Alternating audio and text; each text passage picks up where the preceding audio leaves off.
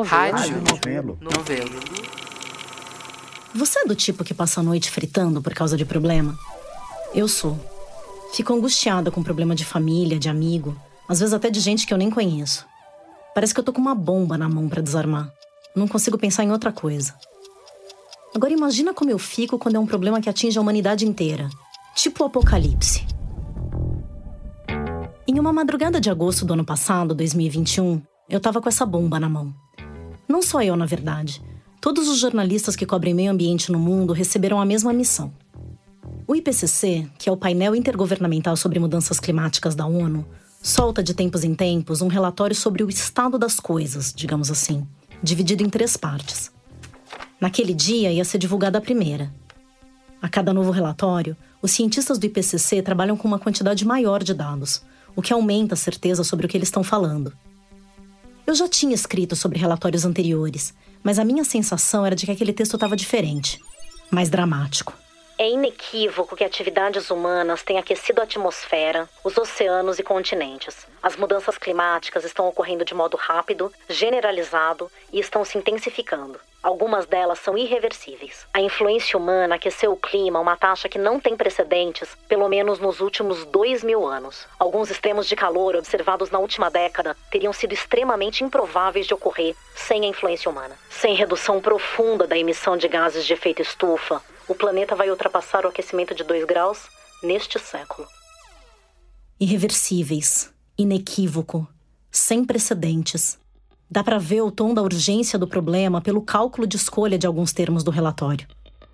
Quando foi comentar o documento, o secretário-geral da ONU, Antônio Guterres, disse que ele representava um alerta vermelho para a humanidade. Ele disse também esse relatório precisa soar como uma sentença de morte para o carvão mineral e combustíveis fósseis antes que eles destruam o nosso planeta. A divulgação do relatório seria feita às 5 da manhã aqui no Brasil. E eu passei a madrugada lendo e relendo, tentando fazer jus à gravidade daquelas informações na matéria que eu estava escrevendo. A urgência do relatório era tão grande, a situação do planeta está piorando tão rápido, que a reação razoável só podia ser uma: as políticas iam parar de ser da boca para fora e os negacionistas iam cair na real. Mas, né, eu sabia que não seria bem daquele jeito. Quer dizer, é claro que a maior parte do mundo repercutiu. Mas aqui do Brasil, vamos combinar que era realmente difícil esperar alguma coisa. O Bolsonaro, os filhos e membros do governo dele já menosprezaram as mudanças climáticas várias vezes. Lá pelas nove, começou a circular em redes ambientalistas uma nota que tinha acabado de ser publicada no site do Ministério de Minas e Energia. A nota estava detalhando um programa novo. Uso sustentável do carvão mineral no Brasil. Estimativa de investimentos privados de 20 bilhões de reais em 10 anos para modernizar o setor. Previsão de instalação de novas usinas a carvão.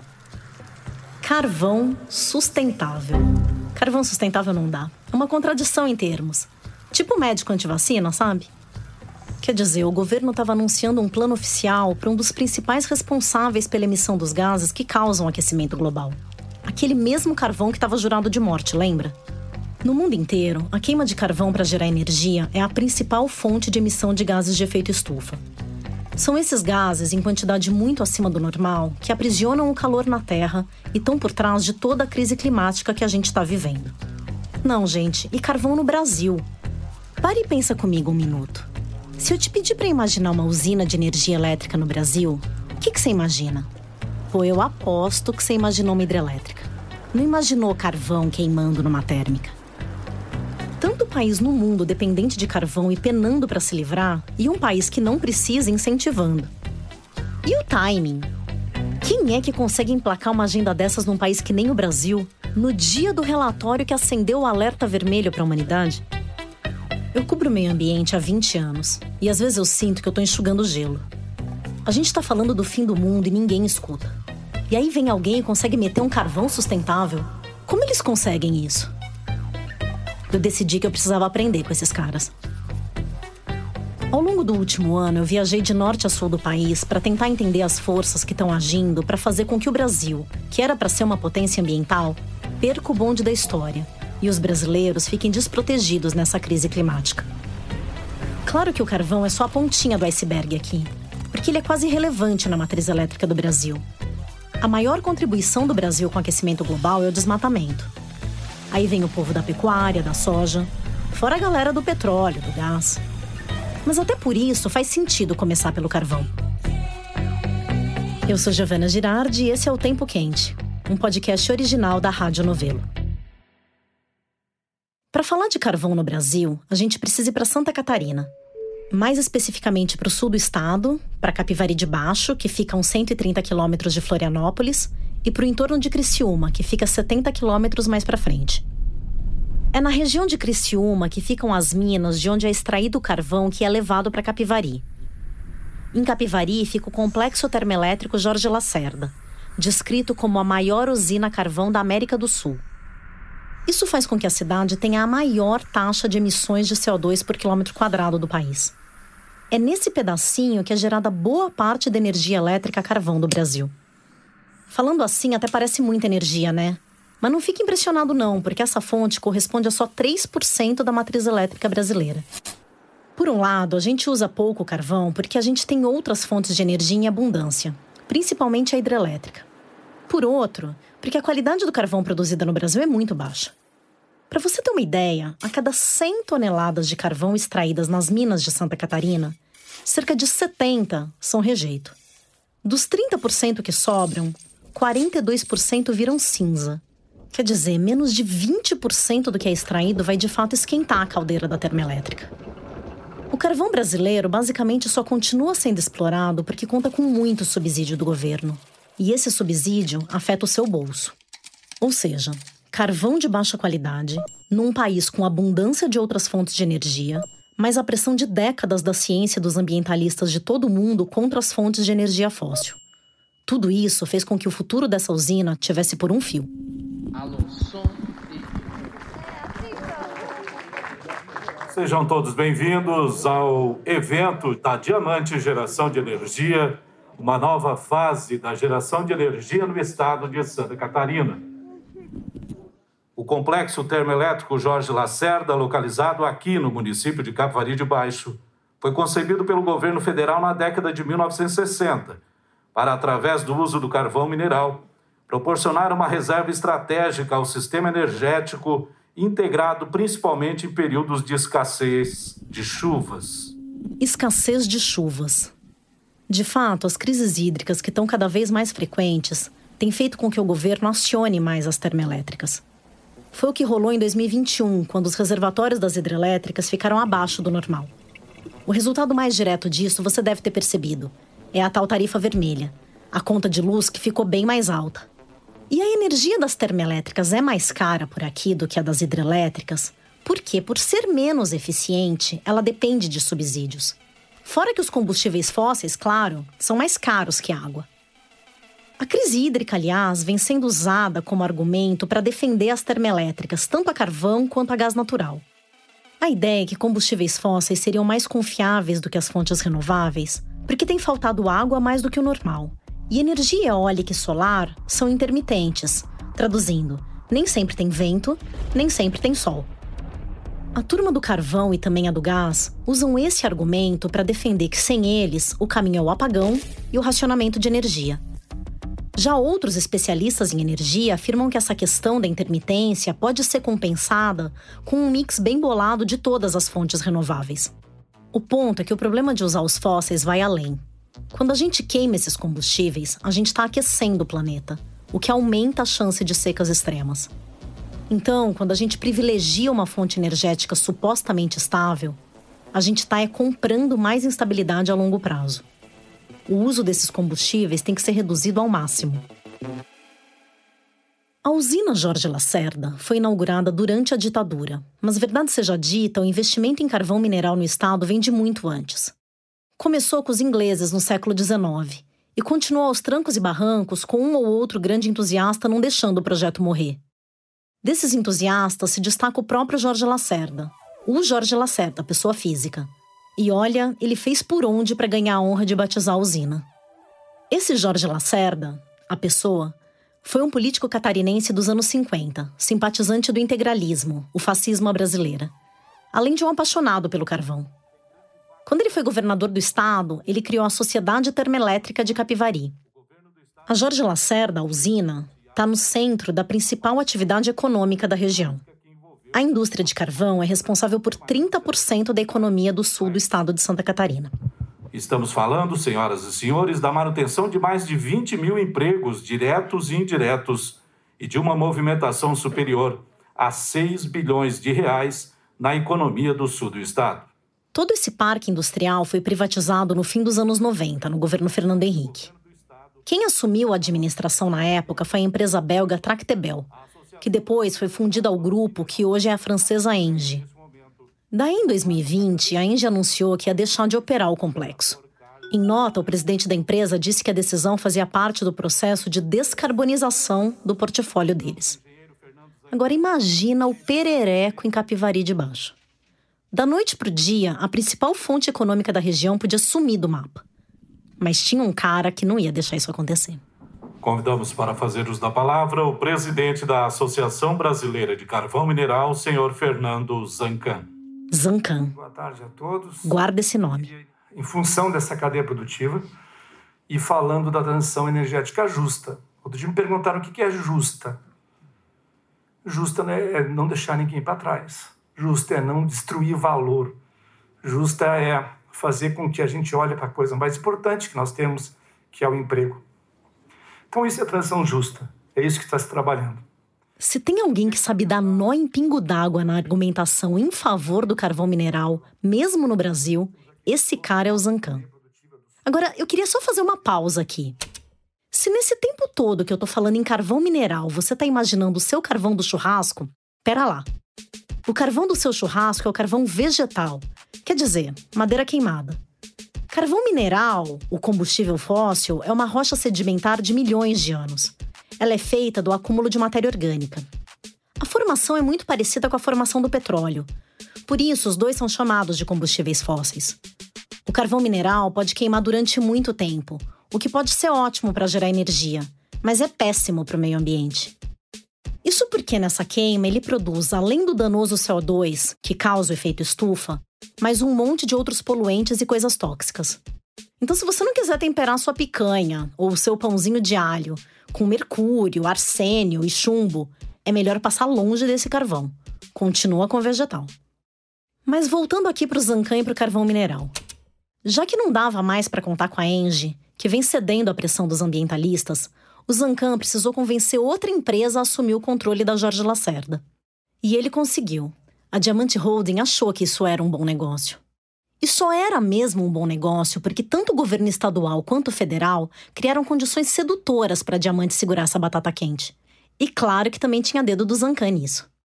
Eu queria entender como esse cara, remando na contracorrente, consegue ganhar tanta gente na lábia.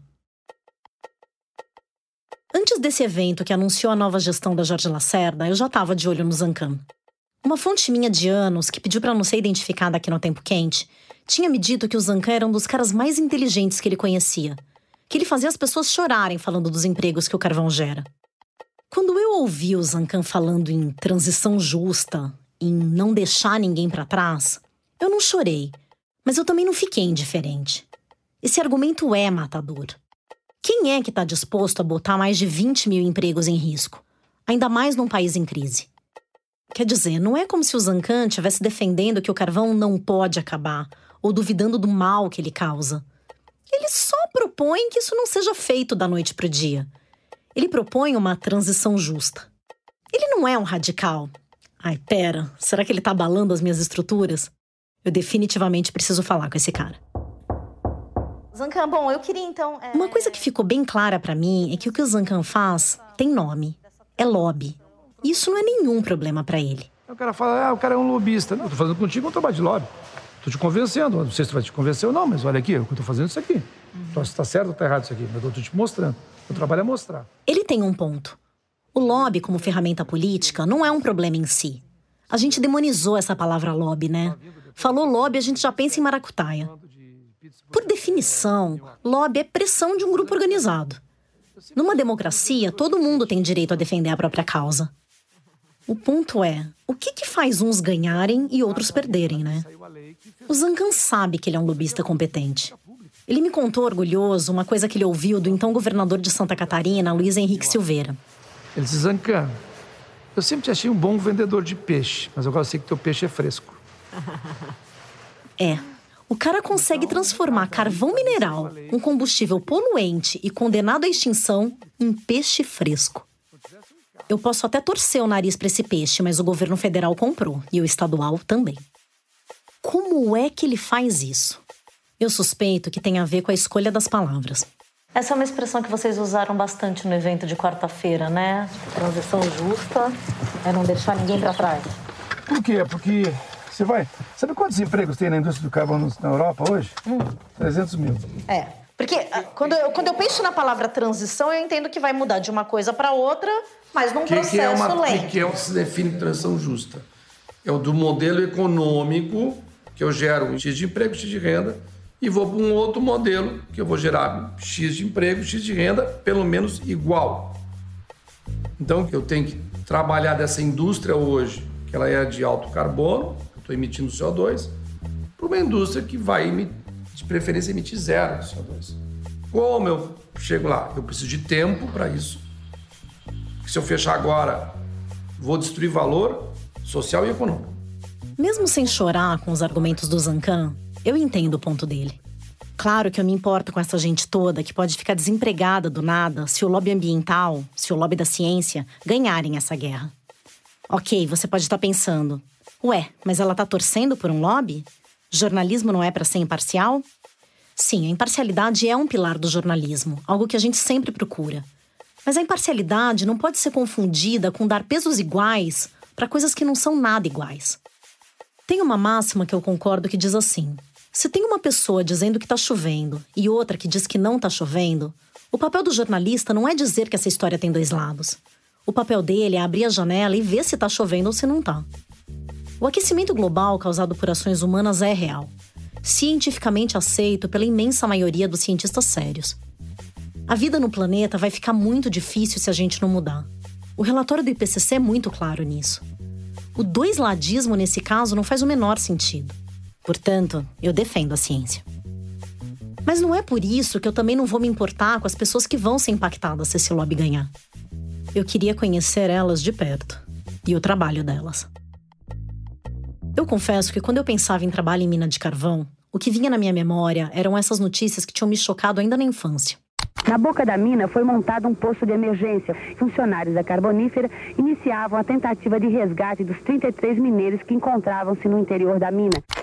Em 1984, uma explosão causada por acúmulo de gás metano matou 31 mineiros em Uruçanga, perto de Criciúma.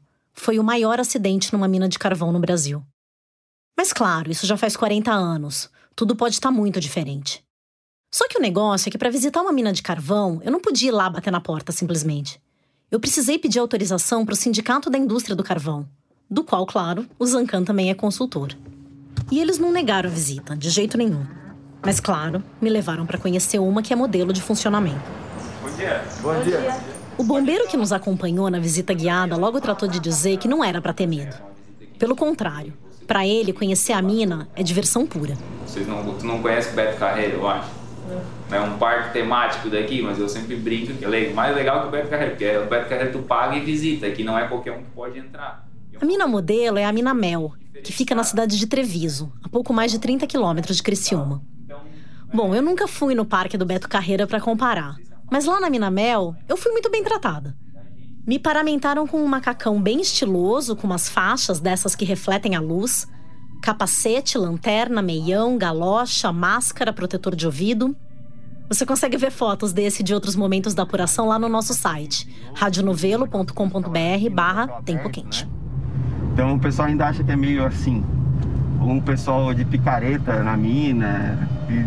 não é nem um pouco mais assim, né? Tudo com máquina, né? Parecia que a gente estava numa caverna comprida, muito bem organizada em várias galerias. O pé direito era baixo, mas eu só tenho 1,54, então nem precisei me abaixar em nenhum momento. Teve esse acidente grande em 84, 84. né? Que foi o maior acidente da indústria é, do carvão. Foi o maior e eu acho que foi, acho que foi ali a, as mudanças de chave assim do setor, né? Hoje uma das coisas que eles prezam muito que é a segurança. Eu já já devo ter uns 35 cursos desses, porque realmente é uma atividade de risco, né? Acho que a escala é de 1 a 5 e a atividade é 5. Então. A escala de risco é de 1 a 5 e do carvão é 5. É. Uau. Então, hoje a gente não tem mortes no setor pelo menos há três anos. Os ventiladores superpotentes para dissipar qualquer gás e evitar um acidente como o de 84 também ajudavam a minimizar a sensação de claustrofobia. Só que mesmo com tanto vento e mesmo usando a máscara o tempo todo, eu ainda sentia um cheiro muito forte no ar. Tem um cheiro, né? O que é? Carvão. É o carvão? Nossa, é bem diferente. Fiquei com medo que fosse gás. Não era. Era cheiro de carvão mesmo. É um cheiro que lembra um pouco de enxofre. O ar fica pesado e dá um pouco de dor de cabeça. Lá na mina, me explicaram que a extração de carvão hoje acontece basicamente de duas maneiras. A primeira, com perfuração e detonação, com dinamite, por exemplo. A segunda, com o corte do carvão de maneira mecânica. A mina Mel opera desse segundo jeito, com corte mecânico. O processo é bem automatizado. Quem faz esse trabalho sujo é uma máquina, o minerador contínuo. É um monstrengo barulhento que vai jogando água, quebrando a rocha e jogando os pedregulhos numa esteira. O carvão vai ser separado desses pedregulhos depois. A água é usada justamente para não deixar o pó de carvão suspenso no ar e assim diminuir o risco de causar doenças nos mineiros. Só que, mesmo com tanta água no processo, ainda sai bastante poeira. Os meus olhos ficaram ardendo. A minha máscara branca ficou cinza. O meu bloquinho também. No fim do passeio, o pessoal que me guiou pela mina queria saber o que eu tinha achado. Eu fiquei meio sem saber o que dizer. Pelo lado da engenharia, claro que é uma operação interessante. Mas eu só pensava no mundo pegando fogo. Não tinha como dissociar do que estava sendo extraído dali.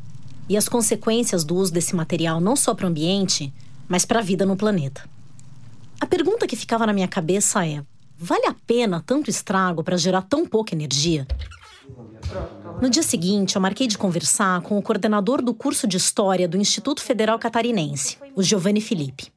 Eu queria falar com o Giovanni não só porque ele é um especialista local no tema da exploração do carvão na região, mas também porque ele tem uma experiência bem prática nesse assunto. Eu sou de Imaruí, é uma cidadezinha a 110 quilômetros ao norte de Criciúma, a 89 quilômetros ao sul de Florianópolis. E vim para cá, coloquei alguns sonhos no papel.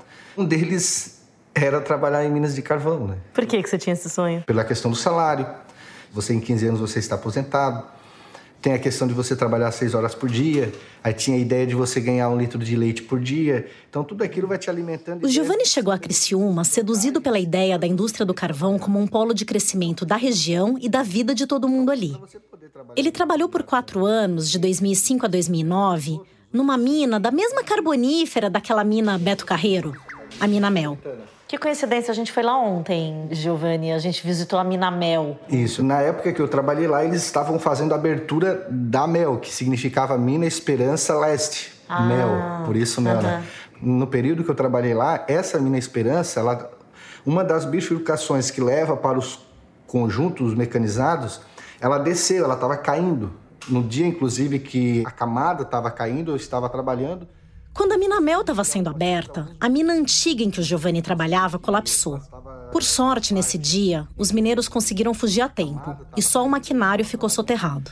A gente conseguiu retirar algumas coisas, alguns instrumentos e equipamentos ficaram para trás. Mas o Giovanni testemunhou vários outros acidentes. 2005 tive alguns colegas que morreram nesse período. 2005 a 2009. 2005 a 2009. Vi alguns colegas sendo acidentados também. E isso foi marcando, assim, né? E aí eu fui percebendo, opa, é isso que eu quero para minha vida? A ficha terminou de cair quando ele mesmo teve um acidente. Você vai perdendo colegas, você tem a iminência de sofrer um acidente como eu tive. Fatal, hein? Tu vai do local do teu trabalho para para o hospital com duas paradas cardíacas. Você não morre por sorte, ou por Deus, ou O que, que te aconteceu? Eu levei um choque elétrico, uma corrente de 4 mil volts, passou rápido no corpo, me jogou uma distância de 2, 3 metros. Eu encostei a mão na máquina, a máquina estava com passagem elétrica da estrutura de energia para a carcaça da máquina de ferro. Eu encostei a mão e encostei as minhas costas no teto, tem uns parafusos. A Aí deu viu. passagem no corpo, tem uma marca até hoje nas costas. Me jogou, o fato de me jogar fez com que eu pudesse ter uma chance. E aí tive socorro dos colegas, consegui sobreviver. Depois do acidente, o Giovanni decidiu que o trabalho na mina não era para ele. Na verdade, não devia ser para ninguém. E fiz um compromisso comigo mesmo de, se for para estudar, se for para pesquisar, que seja para falar sobre os trabalhadores dessa mina de carvão, né? Do ponto de vista de historiador, o Giovanni quis entender como foi que a região ficou tão dependente do carvão. Justamente por toda essa estrutura social que tem na cidade de olhar para o carvão como uma atividade lucrativa, com benefícios e condições melhores. Benefícios que na verdade não existem. Você vai perceber que a cidade ela é estruturada para defender o carvão. A cidade é estruturada para defender o carvão. Não é força de linguagem. A imprensa hoje, as rádios, os jornais pertencem são ligados à indústria do carvão. O prefeito é ligado à indústria do carvão. Os deputados são ligados à indústria do carvão. Um dos maiores cases de propaganda bem-sucedida da indústria carbonífera da região são os times de futebol. Criaram um time de futebol, o Metropol. Jogou com o Santos e Pelé, fez excursão na Europa. Era uma máquina de fazer gol na época. E as manchetes da época apresentam isso: Criciúma como a capital do carvão, que tem o metropol das indústrias de carvão campeão. Uma atividade campeã. O time profissional do Metropol foi desativado no fim dos anos 60, mas virou lenda no esporte local. Hoje, o clube mais popular da região é o Criciúma. Aliás, os torcedores de Criciúma são apelidados de carvoeiros. Time carvoeiro da cidade, uma camisa linda como símbolo mineiro lindo. Ali tem aquela ideia de que o trabalhador, o mineiro, ele é forte, heróico, bravo. Aquele... Enquanto a imagem do mineiro, forte, heróico, bravo, atiça o orgulho na região, esses trabalhadores continuam expostos aos riscos. E são alguns acidentes assim que te choca. Imagina você ter dois colegas trabalhando, teu, eles estavam fazendo a sondagem, perfuração, vaza o metano, os equipamentos na hora não dão conta de perceber isso há uma explosão, os dois a uma distância de 10 quilômetros mais ou menos da saída, em um local que não tem comunicação, e depois de andar 10 quilômetros com 70%, 80% do corpo queimado, eles chegam à superfície.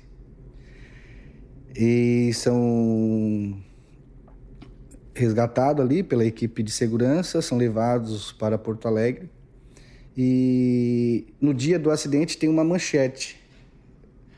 Mineiros são levados com vida para o hospital. Eles estavam praticamente mortos. Só porque a ideia de morrer no local de trabalho é complicado. E as pessoas que olham ao redor olham, ah, mas isso é uma fatalidade, é um acidente, é uma tragédia.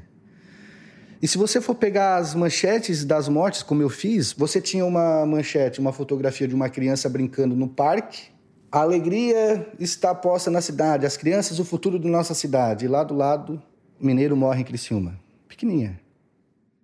Ouvir o Giovanni falando dos acidentes que não são contabilizados nos jornais me fez querer conhecer a região daquele acidente que não conseguiu fugir da pauta nacional, o de 1984. Mas eu sabia que não ia ser a assessoria de imprensa que ia me levar lá. Quem topou me guiar pela região de Uruçanga, no entorno da Mina Santana, que é a mina que explodiu em 84, foi o Sidney Casagrande, o ex-presidente da Associação de Moradores do Rio Carvão. Sim, o rio se chama Carvão. A gente pegou uma estradinha de terra que margeia o Rio Carvão. Falando assim, até dá para imaginar que seria uma paisagem bucólica, né? Na verdade, parecia mais uma paisagem lunar, ou pós-apocalíptica, sem nenhuma vida. E qual é a história dessa região? Tinha uma mina aqui, então, muito antigamente? É, na verdade, tinha várias. O rio está aqui do ladinho, né? Hum. Amarelinho ali. O rio é amarelo, segundo os moradores, por causa da presença de pirita, que é um dos principais rejeitos da mineração de carvão. Se a gente for lá em cima, vai, você vai ver de onde que vem. Vem de uma mina, que é a boca da mina, que sai uma água... ela é branca, né, por causa do, do gás, né? Do enxofre. E aí mistura com outra que vem, dois rios se encontram e... Esse rio, então, não tem vida? Não, tá bem mortinho. Não tem peixe, não tem nada? Nada. Os mais velhos que contam que tinha peixe, tinha tudo, né? Aí na década de 40 que começou a, a mineração e já estragou o rio. O Sidney, ele é pedreiro. Ele me contou que nunca quis trabalhar com carvão porque ele viu de perto o que acontecia com quem trabalhava. O pai dele, que foi mineiro, morreu aos 49 anos de pneumoconiose, que é uma doença provocada pelo acúmulo de poeira no pulmão, como o pó de carvão. Os tios, que também eram mineiros, morreram de outras doenças respiratórias. Além do drama familiar, o Sidney viu a comunidade toda sofrendo com a poluição do solo e do rio. Então, a mineração, ela trouxe emprego? Trouxe, só que, no geral, fazendo avaliação, não valeu a pena, porque muita gente enriqueceu, foi, foi enriquecido tudo para Criciúma e para outros centros, né? Aí nessa região não ficou nada. Deixou pessoas doentes, mortas, a degradação nem se conta, né? Eu pedi pro Sidney me levar para conhecer as ruínas da mina Santana. É aqui. Não dá para entrar aí, né? Tá ruim, né? Nossa.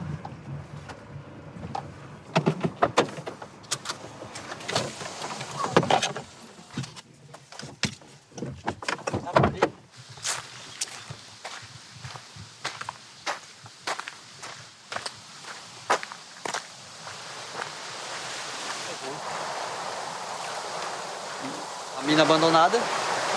Que aí esse contato do, da, dessa água com o ar e dessa acidez aqui, né? O gás, né? E, e o que a gente sempre pedia é que fosse trancada essa boca, fizesse o tratamento para ela sair uma aguinha normal, né? Assim, Transparente. transparente, não branca, né? Aí vê até as folhas como tá branca, né? Né? Um cheiro estranho. Nossa, um cheiro sufoca, né?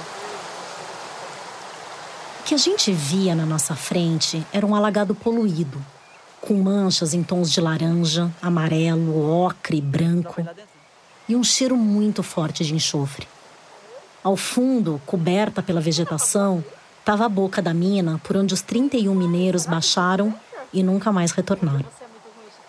Eu achei que ia ter um memorial ali, pelo menos uma cruz pelos mortos, mas não tinha nada. De lembrança, só o gás que continua saindo. Na verdade, eles querem mesmo que seja abandonado e escondido, né? Eles sabem que tem culpa no cartório. Se a ideia era esconder, o trabalho foi muito bem feito. A entrada da mina, da, da- do carvão, do caminhão, tudo, é tudo lá, era tudo lá. É. Tá abandonado. Então tem essa trilha aqui. Só que hoje tá tudo alagado e. Não dá nem pra chegar perto. Cheiro ruim. Cheiro, né? E esse, e- esse rio que está passando aqui é o Rio Carvão? Ou isso aqui é uma água acumulada da mina? É, na verdade, essa água ela, ela acaba se juntando com o rio Carvão lá embaixo, né? Ah, tá. Certo. Perto da igreja Então do é Rio isso Carvão aqui Alto. que está deixando o rio daquele jeito? Também. Pior é o rio, porque ele já, ele já Porque tem pega, a pirita já que pega vem a pirita outros do, da- lugares. da- do outro rio lá, né? Junta com essa, com essa aqui que é a pior de todas, né?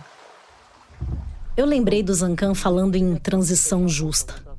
Essa expressão que carrega todo um respeito aos trabalhadores desse setor antiquado, que não faz mais sentido num mundo que precisa parar ontem de jogar carbono na atmosfera. Só que depois de conhecer o Giovanni, eu só conseguia pensar: são esses os empregos que a gente está tentando preservar? Depois de ver o cenário de degradação pós-apocalíptico deixado para trás pelas minas, contaminando o entorno mesmo décadas depois de desativadas, eu lembrei de outra expressão do Zancan. Aquela mesma que me fez quase cair para trás no dia do relatório do IPCC. Carvão sustentável. Carvão sustentável. Tá. Vamos fazer uma pausa aqui antes de ouvir o canto da sereia do Zancan. De todos os combustíveis fósseis, o carvão é o que pode ter as maiores concentrações de carbono. Pode chegar a 95%, mais que o petróleo e bem mais que gás natural. É a queima do carvão que gera energia. E para queimar qualquer coisa, lembra da aula de química? Precisa de oxigênio. Aí misturou carbono com oxigênio, o que, que dá? Gás carbônico, o CO2. O grande vilão do efeito estufa, do aquecimento global, da crise climática, enfim. Quer dizer, não tem como queimar carvão sem gerar CO2. Então, como é que faz? A ideia por trás do carvão sustentável é boa. Já que não dá para tirar o gás carbônico da equação, o negócio é capturar esse gás antes dele sair pela chaminé. É como se a proposta fosse virar a chaminé de cabeça para baixo e mandar esse CO2 para um reservatório. Essa tecnologia é relativamente simples e nem é novidade. Na verdade, ela já existe há mais de 50 anos. Mas não por questões climáticas. A indústria química usa um processo parecido para produzir gás carbônico para outras coisas, tipo para gaseificar refrigerante. Mas a captura é só a primeira parte do processo. Tem que transportar esse gás, armazenar em algum lugar e ficar monitorando ao longo do tempo. São processos que demandam energia e custam caro. Por isso, ainda não é uma tecnologia usada em escala industrial em usinas termoelétricas. Só tem uns pequenos projetos hoje no mundo. E aí? E aí depende do interesse de cada país ou de cada bloco. Interesse comercial, na realidade. Além de sair caro, a tecnologia também não é fácil de adaptar em usinas que já estão em funcionamento. A Jorge Lacerda, por exemplo, já está velhinha e nem compensaria fazer a reforma para implantar o sistema de captura de carbono nela. Idealmente, para o Zancan, o negócio é construir usinas novas, contando que elas já viriam com esse abatimento de carbono. O tal carvão sustentável é a menina dos olhos do Zancan. Ele fez questão de me mostrar que o trabalho dele não envolve só o lobby da indústria, mas também o investimento em pesquisa para modernizar o setor. Bom, aqui é o laboratório de captura de CO2. Nós pegamos a tecnologia do reator para capturar CO2, que é um processo de adsorção, é físico, e estamos desenvolvendo ao mesmo tempo o adsorvente. Então imagina uma esponja em que o CO2 vai ficar dentro dessa esponja. É isso que a gente está fazendo aqui. Tá... Estamos desenvolvendo a esponja. Estamos desenvolvendo a esponja, tá? Isso aqui é a fronteira tecnológica mundial, uhum. tá? Em que fase que vocês estão exatamente? Piloto. Então, o, o, carvão vai continuar? O carvão, ele vai ser o carvão com baixo carbono. Quando a tecnologia existir. A tecnologia existe. Não. Nós temos que começar a botar essa tecnologia num custo que o Brasil queira pagar para isso. Tá, mas você tá achando que isso vai virar rápido, né, Zancan? Esse, não, essa é a sua essa Não é a tô achando que vai ser rápido. Para mim, cara. Mas então ainda a gente está falando talvez de 20 anos com tô altas falando de emissões 15 ainda. anos. Por aí. Com altas emissões ainda. Com as emissões que você tem hoje aqui. Mais 15 anos por aí, jogando gás carbônico na atmosfera enquanto a gente espera a tecnologia se desenvolver. Que parte de o mundo tá esquentando não deu para entender ainda. Gente, recapitulando aqui, para quem não é obrigado a saber esses números de cor que nem eu. Pelo relatório do IPCC, se a gente continuar emitindo essa mesma quantidade de poluentes que a gente emite hoje, a temperatura média da Terra vai subir um grau e meio até 2040. Isso comparado com a temperatura do planeta antes da Revolução Industrial. Um grau e meio pode até parecer pouco, né? Você pode pensar, que diferença faz você estar tá fazendo 26 graus ou 27,5? Mas pensa que esse número é uma média do planeta inteiro. Pode ter lugar em que a temperatura vai subir até 5 graus na média. De 35 para 40 já faz uma boa diferença, né? Agora imagine o impacto disso no derretimento das geleiras, na elevação do nível dos oceanos, isso sem falar em todos os desastres provocados pelo desequilíbrio climático. E outro detalhe: essa estimativa de segurar o aquecimento global em um grau e meio é o que o mundo tinha se comprometido a fazer pelo Acordo de Paris. A expectativa era que a temperatura subiria devagarinho ao longo do século, mas pelo jeito a gente vai atingir esse marco muito antes, já em 2040. Quantos anos você vai ter em 2040? Mas é confiar muito que a tecnologia vai virar a tempo de evitar o pior do aquecimento global, né? Tem que entender o contexto mundial dessa história para tu refletir. Coisa que eu reflito todo dia. Nós estamos falando de um problema de maior reserva de carvão, petróleo e gás juntas está na Rússia. É o que mais produz, o que mais vende, e ele vive disso. Segundo os Estados Unidos, uma indústria monumental de, de Maior reserva de carvão do planeta, 26% é cá dos Estados Unidos. Terceiro, China precisa de carvão. Ela não tem outra fonte energética. Tudo não bem, tem... mas a sua conclusão... Esses caras, hum. se eles querem salvar o planeta, eles têm que apertar as mãos e dizer, a partir de agora eu vou fazer. Não é o Brasil. O Brasil tem um problema de desmatamento. É outra conversa. Não é o carvão brasileiro, que eu emito 0,019% das emissões, não, 0,014% das emissões mundiais de energia. Não é nada, isso aqui é um traço. Não é nosso problema. Chegamos a uma outra estratégia de mestre do Zancan: chuva de dados. O carvão brasileiro é responsável por uma pequena fração das emissões mundiais. O problema do Brasil é desmatamento. Nada disso é mentira. Mas primeiro tem uma coisa: mesmo que a queima de carvão para gerar energia elétrica no Brasil seja responsável por uma parcela muito pequena das nossas emissões, ainda assim é CO2 indo para a atmosfera. E nesse momento, cada tonelada de carbono conta. Segundo o IPCC, se o mundo quiser conter o aquecimento, é agora ou nunca. É preciso reduzir muito as emissões. Já. E qual o sentido de se investir numa fonte de energia que já está condenada no mundo inteiro? Claro que esse investimento em carvão sustentável, entre todas as aspas, faz muito mais sentido para países que dependem das termoelétricas, como a Rússia, os Estados Unidos e a China, como Zancan falou. Mas, aliás, por falar na China, a China sozinha emite 11 bilhões de toneladas de CO2 por ano. Agora, sabe quanto é a capacidade de captura desse gás carbônico no mundo todo em um ano? 40 milhões. Quer dizer, menos de meio por cento do total chinês. Uma das dificuldades para a ampliação da tecnologia é que a própria captura de gás carbônico consome energia. Então não basta a tecnologia existir.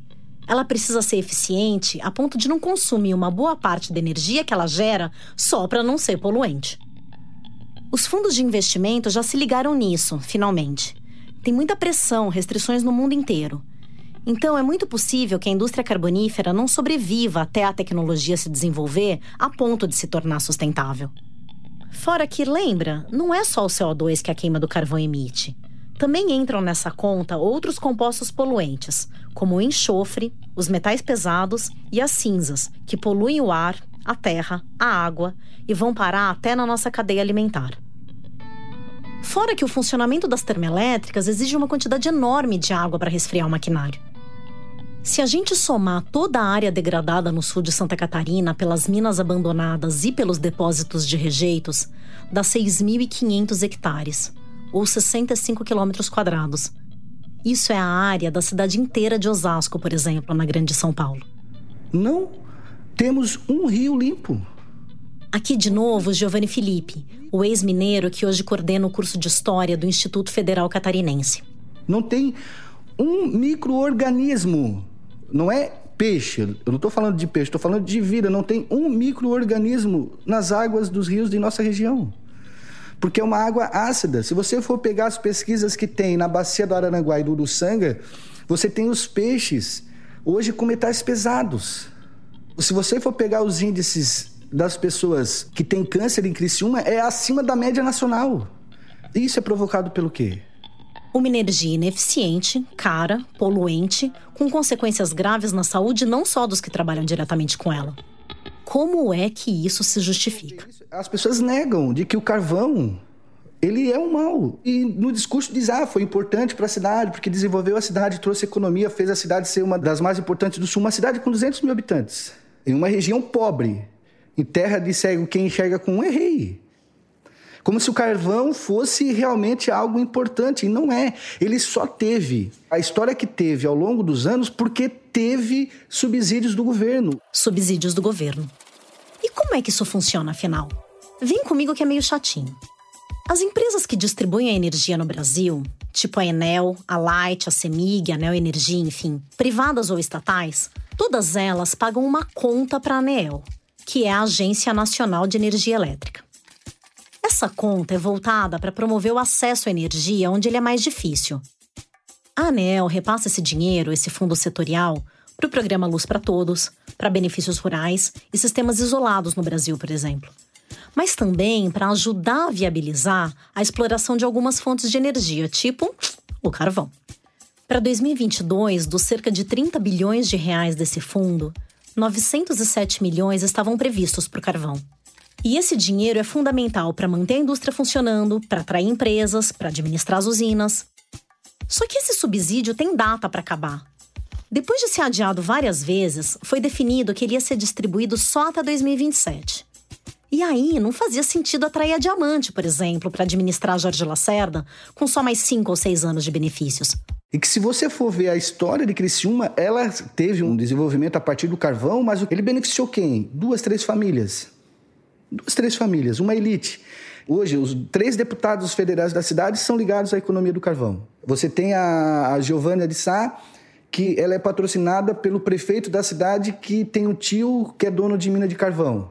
E você tem o Ricardo Guide, que o pai nasceu na política defendendo a questão do carvão. Um, inclusive, é herdeiro da família do carvão, da família Freitas, que é o Daniel Freitas, muito próximo ao governo Bolsonaro hoje. muito próximo, que viaja com a família, que toma café com a família. Essa mini bancada do carvão no Congresso, com um canal direto com a presidência, faz uma aliança fundamental com o Zancan no exercício do lobby. Ele já tinha me falado disso. Toda a nossa discussão é com a classe política, porque os sonhos lá em Brasília. Entendi.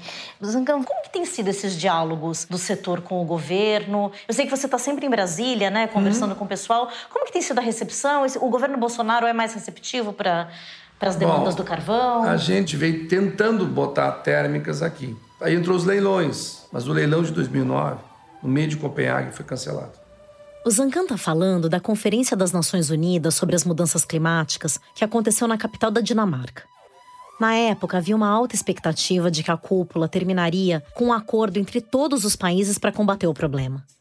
O acordo acabou sendo fechado só seis anos depois, em Paris. Mas em meio à comoção de Copenhague, definir um investimento para carvão realmente seria um péssimo sinal. E aí, o projeto até hoje não saiu. Então, foi pressão ambiental? Em 2009 pressão foi, foi pressão ambiental. Uhum. Tá? Dilma cancelou o leilão. Para não pegar mal lá. Para não Isso? pegar mal em Copenhague. Uhum. Entendeu? Então aí se perdeu a oportunidade de ter um parque térmico. Bom, o que aconteceu? A gente viu ao longo dos anos, sempre foi trabalhando em Brasília para viabilizar a modernização. Aí entrou o Bolsonaro. Quando o Bolsonaro entrou, a gente mostrou isso. Gente, aí veio o ministro Bento aqui. Almirante Bento Albuquerque, que foi ministro de Minas e Energia até maio de 2022. E, e ele que fez rodar a planta piloto, apertou o botão para rodar a planta piloto. E ele voltou assim: o carvão tem sentido. O carvão tem sentido. A gente já estava chegando no final da conversa e eu convencida de que tinha que ir para Brasília conhecer a outra parte do lobby, quando o Zancan soltou mais um argumento de mestre para a continuidade dos investimentos no carvão brasileiro. Argumento feito sob medida para o público dele ali, no caso eu. Por exemplo, nós temos que manter esse complexo aqui operando para gerar o recurso necessário para nós continuar recuperando o meio ambiente aqui. Olha que belezinha de argumento. O carvão degradou o ambiente e isso é ponto pacífico. Mas se a indústria de carvão não continuar existindo, esse estrago nunca vai ser resolvido. Eu cheguei em Brasília já com a entrevista marcada com o deputado mais expressivo da mini bancada do carvão, o Daniel Freitas. Aquele que o Giovanni me contou que era o herdeiro da família Freitas, grande exploradora de carvão em Santa Catarina e amigo da família Bolsonaro.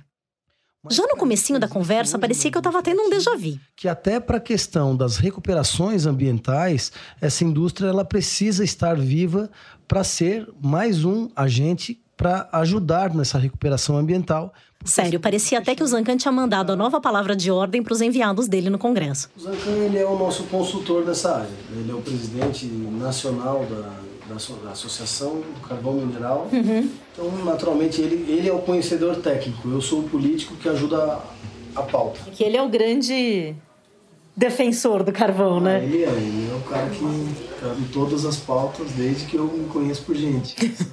Já está há muitos anos. É, muitos anos, né? Se o deputado Daniel Freitas deve muito ao Zancan no lobby do carvão, o Zancan também deve muito à dinastia Freitas, que está nessa agenda muito antes dele pensar em nascer. O bisavô do Daniel, o Dionísio Freitas, que também foi deputado federal por Santa Catarina nos anos 60, foi um dos empresários mais poderosos do carvão e dono de veículos de imprensa no estado.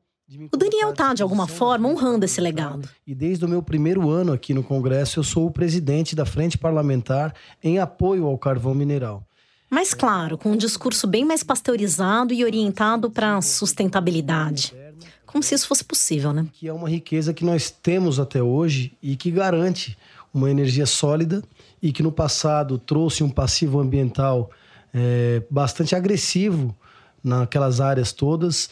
É, é uma indústria que tende a se desenvolver de maneira mais moderna, buscando cada vez menos a emissão de CO2 e na tentativa de tornar a, a energia a carvão uma energia mais limpa. O Daniel repetiu direitinho a cartilha do carvão sustentável, da captura do CO2, da transição justa, dos 20 mil empregos. Diante disso, nós estamos fazendo um trabalho desde o primeiro ano nessa frente parlamentar, é, com outros parlamentares, envolvendo muito o Poder Executivo. Acontece que, exatamente na altura da nossa conversa, o lobby do carvão estava precisando mostrar o poder de lábia e dessa rede de contatos para reverter um impasse. O projeto do carvão sustentável Aquele publicado no dia do relatório do IPCC foi uma vitória da causa, claro, porque deixava bem claro o apoio do governo federal. Só que o projeto não tinha recursos próprios. Só estimava que poderia movimentar 20 bilhões de reais. Não dizia de onde iam sair esses recursos. Com o BNDES já não dá mais para contar.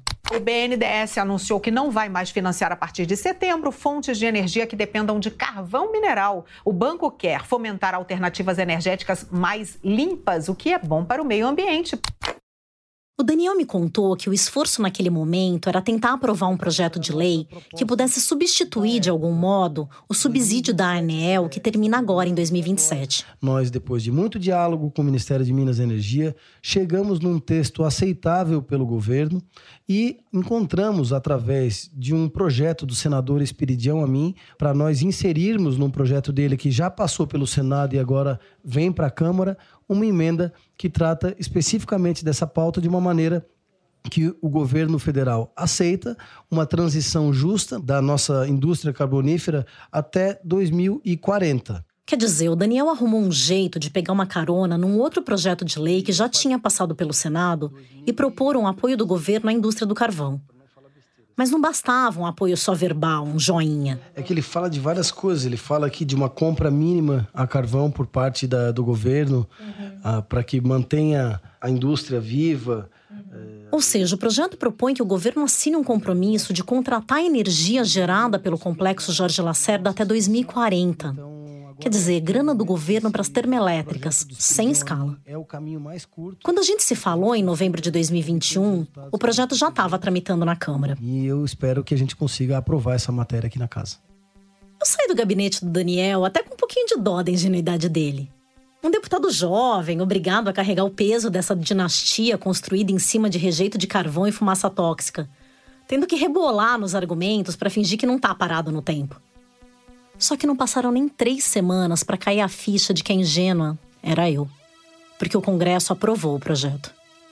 Quer dizer, pelos próximos anos, quem paga a conta do carvão é a gente, na conta de luz. Em 2025, entra em vigor a compra mínima do governo, que na prática deve ter um impacto maior ainda nos cofres públicos. Tinha ainda a chance de o Bolsonaro vetar o projeto de lei, mas nessa altura não tem mais como ser otimista, né?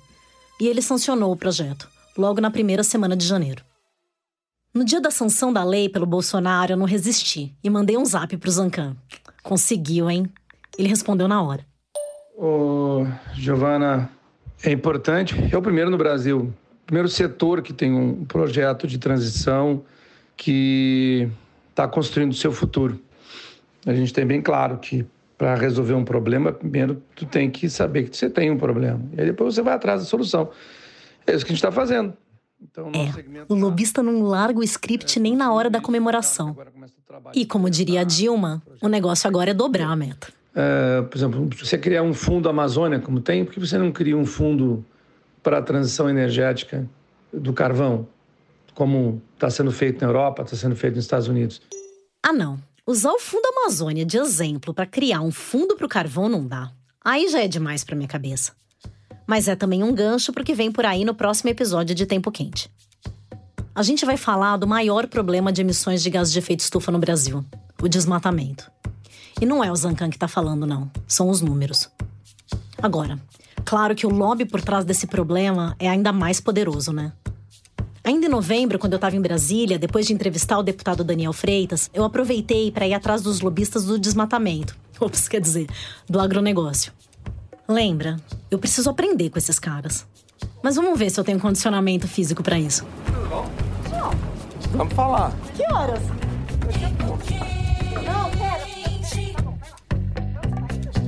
Tempo Quente é um podcast original da Rádio Novelo, produzido com apoio do Instituto Clima e Sociedade e da Samambaia Filantropias.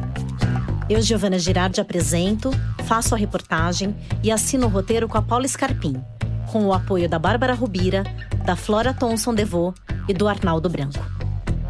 A coordenação do projeto é da Ana Magalhães e da Bárbara Rubira, que também faz produção com a Marcele Darrier. A gente teve a consultoria da Cristina Morim e do Cláudio Ângelo. A direção criativa é da Paula Scarpim e da Branca Viana, e a direção executiva é do Guilherme Alpendre. A música original foi composta pelo Arthur Kunz. A edição é do Luca Mendes e a sonorização é da Júlia Matos com o apoio da Paula Scarpim. A direção de locução é da Mica Lins. Nós gravamos na Confraria de Sons e Charutos. Este episódio teve captação de som de Juliana Baratieri e o apoio de produção da Clara Reustab. A checagem é do Emerson Kimura. A mixagem foi feita pela Pipoca Sound. A estratégia de promoção e distribuição fica por conta da Juliana Jäger e da Fê Cris Vasconcelos. As redes sociais são da Bia Ribeiro e do Eduardo Wolff, com o designer Matheus Coutinho. A edição do nosso conteúdo em vídeo é da Thaís Fernandes. Nossa identidade visual foi elaborada pela Natasha Gompers e o nosso site foi feito pela Paula Carvalho e pela Amanda Gedra. Nesse episódio, usamos áudios da CNN Brasil e da RBS TV. Agradecemos ao Bruno Mandelli, Carlaio Torres, Ézio Scarabellotti, Fábio Teixeira, José Paulo Serafim, Juliano Bueno de Araújo, Lucas Jorge, Luiz Antônio Barbosa, Nicole Oliveira, Roberto Kishinami, Roberto Scheffer, Vicente Correia Costa e a todo o pessoal da Carbonífera Metropolitana.